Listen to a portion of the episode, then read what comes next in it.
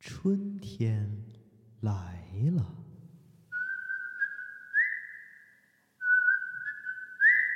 成书馆三幺五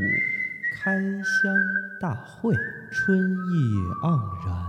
热闹非常。西游上路，师徒成帮，干货不断，精彩飞扬。新舞台，新灯光，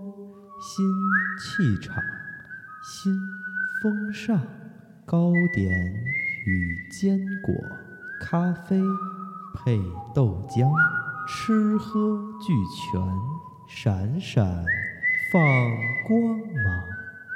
成书馆羊年开箱大会，就在春天，就在三幺五，就在当代某马。这一天，我们不说谎。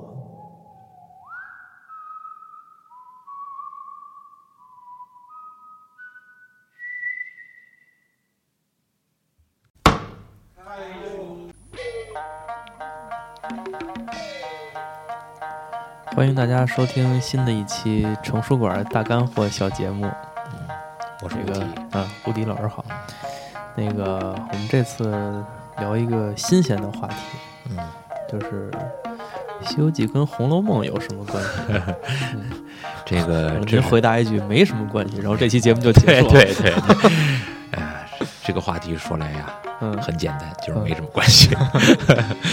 这个对，一般提到《红楼梦》，都有一个说法，就是你们先有《金瓶梅》啊，后有《红楼梦》，哦因为他们写的都是都是情嘛。哦，然后这个，然后但是那那些个事儿，对对，就是男女之事啊。哦，但是要让我说呢，呃，先有《西游记》，后有《红楼梦》，呃，曹雪芹一定是受到《西游记》的很多的启发。嗯呃，一个当然他他用的这种形式啊，就是章回体小说，嗯四大名著里面，除了《红楼梦》是凭空这么写出来的，嗯呃，剩下那三部都是先有说书人说，嗯或者先有戏曲已经在演这些哦故事了，对然后到吴承恩手里面，或者到罗贯中手里面，到施耐庵手里面对，把它呃整理加工，然后把它串成这么一个小说，嗯可以说是是编者嗯，编著。那那呃《红楼梦》是曹雪芹直接写出来的，但但是他用的方式还是章回体，就是说书人的这种方式。嗯呃，那个呃，欲知林妹妹后事如何，且听下回分解。 嗯就是这个方式还是一样的。那而且呢，他呃他一开篇写的这个石头，嗯，那因为《红楼梦》有个另外的一个呃名字石头叫记石头石记头。记那要我说的话，《西游记》也可以叫石头记。嗯都是从这一块石头引发的故事。嗯嗯，这个呃，像一开篇就就就写到这个呃，《红楼梦》就写的那个、呃、大荒山无稽崖，青埂峰下啊，有这么一块顽石，这嗯块顽石呢是当年女娲补天生下来的这么一块，三万六千五百零一块嗯啊，然后三万六千五百都去补天了，剩下这么一块。嗯呃落在这大荒山无稽崖青埂峰下。嗯呃，《西游记》也是在这个东胜荣傲来国花果山这儿有这么一块，对呃，这个山顶之上，嗯呃，有这么一块顽石，而且这块顽石呢，那个数字也差不多嗯啊。当然，呃，那个这个用的用的方式是差不多的，但是那个那个那个数字那个差差异还挺大，但都有，比如说呃三百六十五、嗯二十四、嗯呃十二等等，就是比如三百六十五是周天。嗯二十四是节气，嗯都是对应的嗯啊。而且在写的时候，这块石头呢，嗯这个《西游记》里面写在东日神州傲来国花果山山顶之上，嗯正顶上。嗯然后《红楼梦》写呢，在大荒山无稽崖青埂峰下嗯啊，一个在上，一个在下。嗯但是这环境呢，呃，这块石头周围的环境，就是有什么呃芝草啊，就是灵芝啊、仙草啊，嗯什么呃那个这个很很美的这么一个环境。嗯，这个都是相都是相似的。呃，写到这块石头的时候，就是呃，《西游记》里面写说，呃，不知道过了多长时间哈，吸收了日精月华啊，天真地秀，然后这块石头呢渐通灵性，嗯然后《红楼梦》里面写这块石头也是啊，渐渐通灵，都是这么一块顽石，然后渐渐的通了灵性之后，后来发生的故事。而且这个这块石头那个在《红楼梦》里面写，呃，立在这个大荒山无稽崖青埂峰下，来了一僧一道，嗯茫茫大士，渺渺真人，嗯那这么两位，《西游记》一开篇啊，这个混沌未分天地乱，渺渺茫茫无人见，嗯就是很多很多，呃一定是《西游记》给曹雪芹先生很多的灵感。有有可能是曹雪芹看了《西游记》的这第一回之后呢，然后《西游记》没往下 看，然后就想写了一然个后《写红楼写了梦一个对新的故事出来对。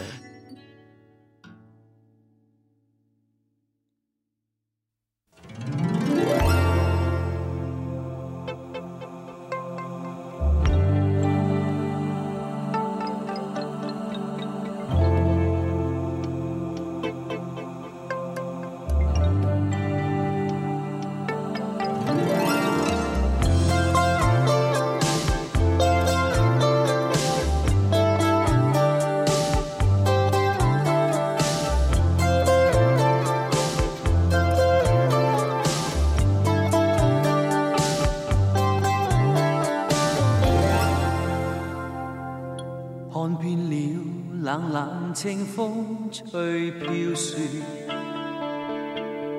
漸厚，鞋踏破路濕透。再看遍遠遠青山吹飛水，若流。曾獨醉並消瘦。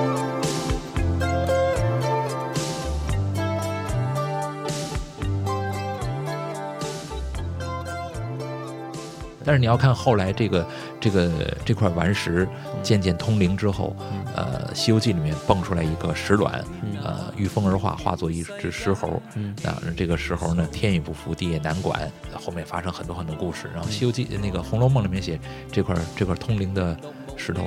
到到故事里面就变成了这个。呃，贾宝玉啊，那么贾宝玉也是也是一个那个很奇特的一个孩子啊，在这很性格很很特别的这么一个孩子，和《西游记》里面写孙悟空的这个这个形象其实也也暗合嗯啊。然后，而且我要说，他最后那孙悟空是被那个呃天庭啊，嗯然后佛祖啊惩罚嗯，压在五指山下面，五行山下面，然后五百年的刑期嗯啊。然后这个贾宝玉呢，呃，中间也被打嗯啊，被他被他爸爸呀贾政啊嗯啊，正统力量啊嗯管制啊。然后这个呃，贾宝玉最后。当然，曹雪芹最后没有没有写完呢，嗯这个后面的稿子也现在找不到了。那又一般的人说法，他最后是出家，嗯啊，对对吧？然后由由世俗，呃，到出家，然后孙悟空呢，其实曹雪芹写的是后来就跟着这个唐僧的多少代后人取经去 了。 对这俩故事就可以连在一块儿了。呃所以我说，就是这是一个关于石头的故事，而且嗯中国人说的这个女女娲补天的这个、嗯这个传说嗯是是很很重要的一个根啊，就是哎，但是《西游记》里没有那么说，没有是是，没有，但是《红楼梦》里面写到这个五彩珂曲补苍天嗯啊，这个呃这块石头从哪儿来呢？就是当年女娲炼石补天生下来的一块儿啊，所以这是一个很很重要的一个就中国元祖的这么一个故事的神话故事的一个源头。嗯啊中国人说的那个我们华夏的祖先嘛，就是女娲、伏羲和女娲嗯啊，然后呃炼石补天这么一个这么一个神话故事，然后给后人很多很多的启示，然后开发出这么一个、呃两个伟大的作品出来。呃这都是，所以我说管它叫《石头记》的故事。星星點點計算，偏偏相差太遠，兜兜轉轉，化作段段塵緣，紛紛擾擾作假，春宵戀戀變卦，真真假假，花色向街看花，絲絲點點計算，偏偏相差太遠，兜兜轉轉，化作段段塵緣，紛紛擾擾作假，春宵戀戀變卦。真真假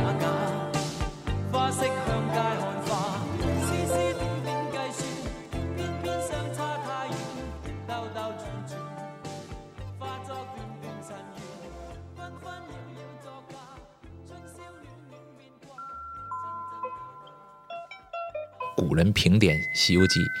呃，在第一回的总评里面有一句话说，《西游记》仙佛同源之书，嗯，仙就是指道家，佛就是指佛家，所以是仙佛同源。其源呢，不过都在于一心。所以《红楼梦》里面一开始设计这个呃来了这两个人哈、一僧一道，也有渊源在里面。整个《红楼》呃《西游记》里面提到这个呃佛家的地方比较多，但是提呃有有很多人都说这个《西游记》说是《西游记》是捧着佛家贬低道家，没有贬低的意思。嗯啊，那古人就看得很明白，就是仙佛同源，不过都是降服其心嗯的意思而已。那而就最重要的一个设计就是，你看那个《西游记》那个设计这个孙悟空的老师。须菩提祖师，须菩提是佛祖的弟子，《金刚经》就是佛祖和须菩提祖师对话的这么一部经典。所以一提到须菩提，就是熟悉佛教的人肯定知道他是佛教的一个重要的人物。但是呢，《西游记》里面把它设计成一个老道的样子，嗯那个灵台方寸山、斜月三星洞，就像一个道观一样的感觉。然后，呃，这位须菩提祖师的那个穿着打扮，还有给人的印象，好像都像一个道士嗯的样子，而且说的那些话，好像都是跟你。问孙悟空，你学这个吗？学那个吗？学的嗯那些东西，好像什么都跟道士的一些一些修炼的方法一样。所以呢，就是这就是《西游记》设计的那个很重要的一个提示，就是它是仙佛同源，一僧一道，也可以说是一僧一道哦，那这样的一个故事。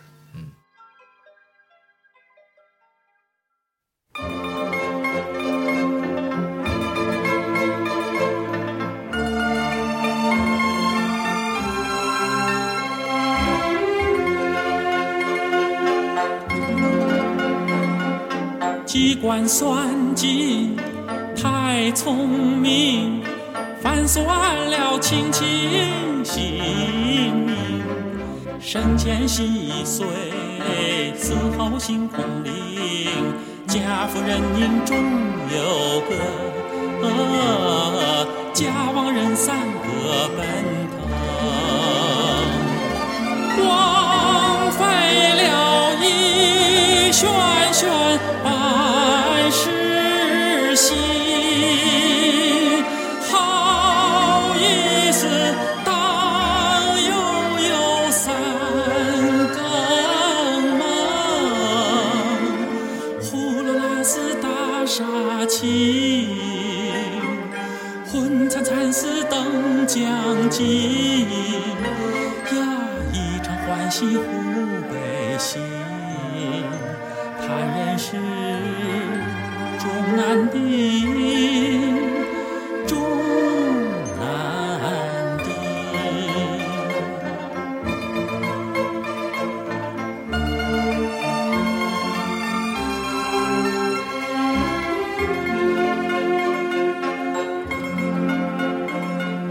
机关算尽